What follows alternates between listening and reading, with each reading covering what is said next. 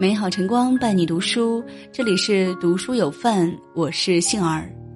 今天要跟大家分享的是，浙大九零后少女博导获阿里巴巴一百万奖金，孩子逼不逼自己过的是不一样的人生。前两天，浙大一位九零后登上微博热搜。九月九日，阿里巴巴达摩院颁布青城奖，十位青年科学家分享一千万的奖金，而来自浙江大学的美女博导赵宝丹是唯一入选的女科学家，收获一百万现金。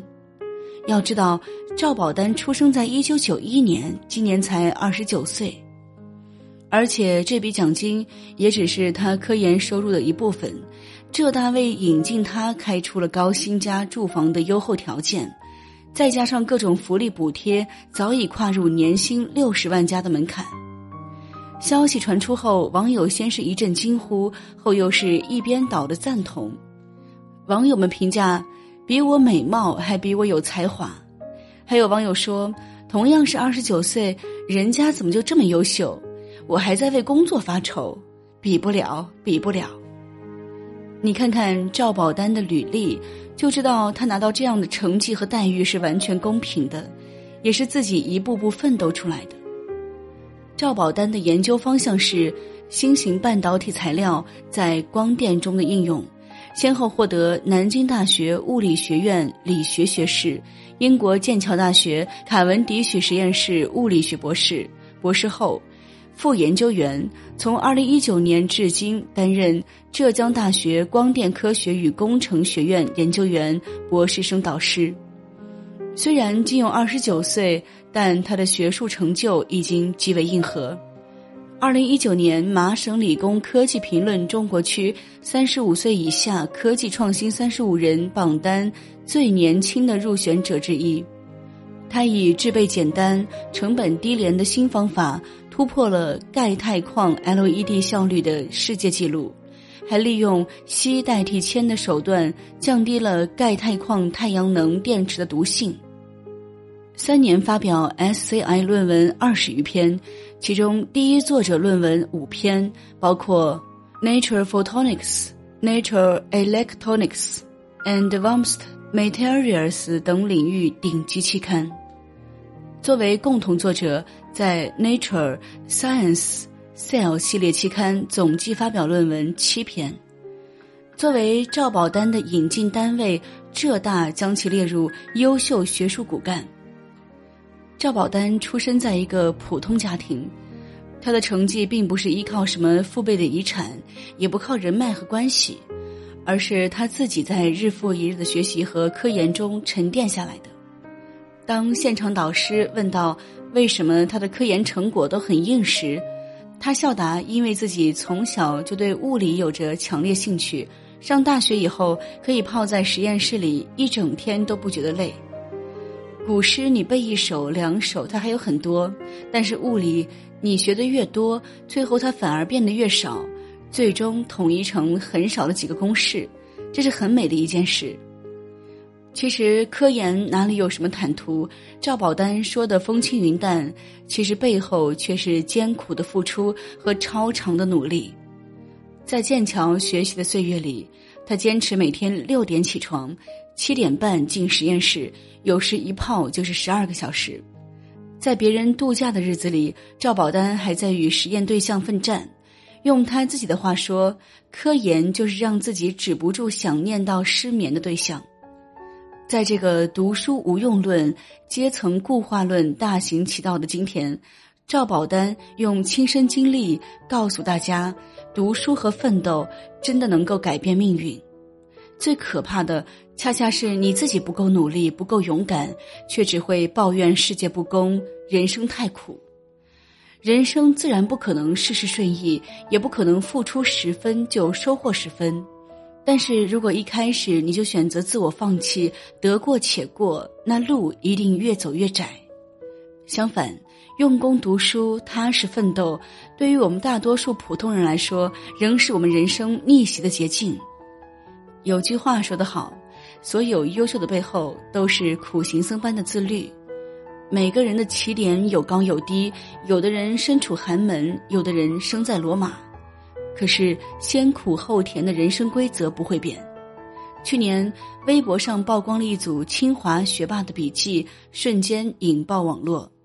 在这张计划表里，密密麻麻的写着他每天的学习进程：凌晨一点睡觉，清晨六点起床，六点四十开始学习。除了每天完成固定课程，还包括了每周两次的讲座充电、两门外语的学习，还有固定的锻炼时间。连晚上九点到凌晨一点，全都安排的满满当当。据知情人透露，这位学霸出身自农村，家境很一般。来到清华后，凭借着勤奋和坚韧，他连拿四年的一等奖学金，成绩保持在全院前三。毕业后留在北京国企工作，待遇优厚。同样是在去年，浙江大学评选出的五十份最美学习笔记。有医学生用彩笔画出十二指肠，有农学生用线条勾勒出植物脉络，还有建筑学学生速写出苏州留园平面图。有的笔记乍一看好像从教科书上复印下来的，其实都是学生在平时的学习中完成的。网友们惊呼：“这不仅是笔记，简直就是艺术品！能做这样笔记的人，一定有着精益求精的态度。”生活里含着金钥匙出生的人总是极少数，大部分的学霸实现人生逆袭，靠的既不是过人的天分，也不是深厚的背景，而是简简单单的两个字：自律。康德曾说：“自由的另一面是自律，不是随心所欲，而是自我主宰。很多时候，不是优秀才自律，而是你自律了才会变得优秀。”有句话说得好。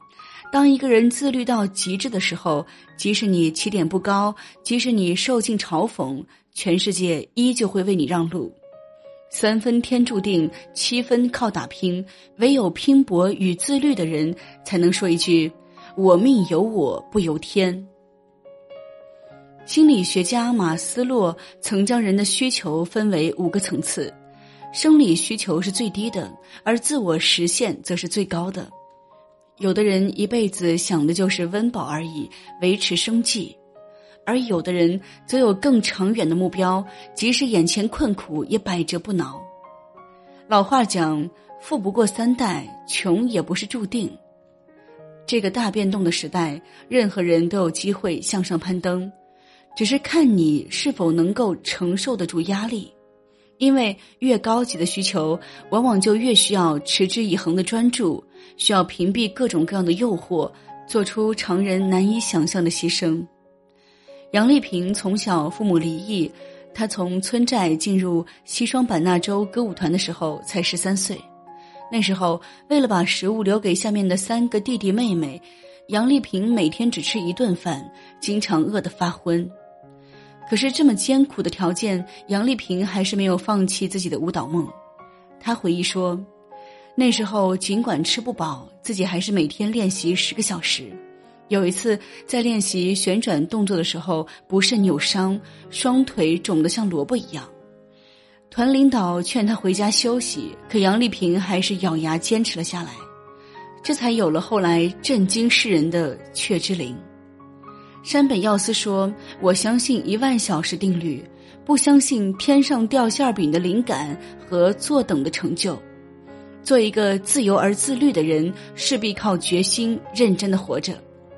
十年持续不断的精进，是任何一个人从凡人到卓越人物要走过的旅程。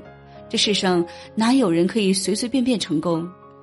你看到的是表面的风光，却看不到背后的血与汗。”知名企业战略顾问刘润在专栏里提到一个概念：时间颗粒感，指一个人安排时间的基本单位。普通人晚上躺在床上一刷抖音或者微博，两三个小时就过去了，没什么感觉；而厉害的人则会用分钟去规划自己的有用时间，然后严格执行。久而久之，平庸与优秀的差距就被拉开了。也许你会说。这样的生活多无聊呀！可是优秀本来就是一件违反人性的事，否则为何万人之中才会有一个成就出彩人生？黄金时代里说，人的一生可以自己选择的事情非常少，我们没法选择怎么生怎么死，但我们可以选择怎么爱怎么活。即使我们一开始便遇到了阻碍和坎坷，但只要你不认命、不怀疑，你就会茁壮成长。就像夜晚的星星，不会问为何这么晚还有人在赶路。时光不会辜负任何一个努力生活的人，而最糟糕的人生，莫过于晚上思索千条路，一觉醒来走老路，在热血沸腾和得过且过之间游走。你有没有这样的时刻？看到镜子里日益发福的身躯，下定决心减肥，学做减肥餐，做了两次就嫌太清淡，放弃了。高喊每天跑十公里，第一次累得气喘吁吁，第二天再也不去了。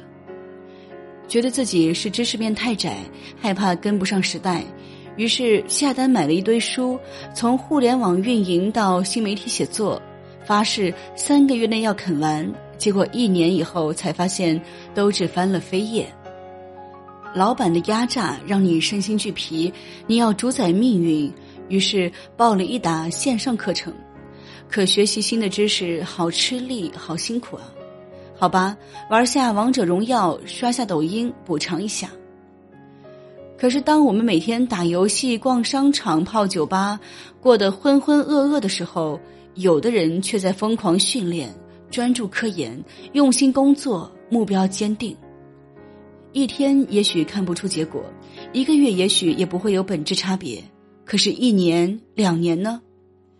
这个社会就是这么的残酷，熬得住出众，熬不住出局。你必须拿所有的，才能换来你想要的。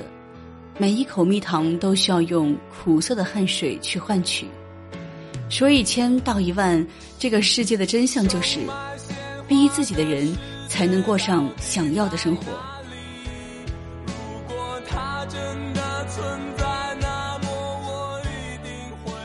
好了，文章就与您分享到这里，幸而感谢您的守候和聆听。喜欢文章，别忘了转发分享。我们相约明天见。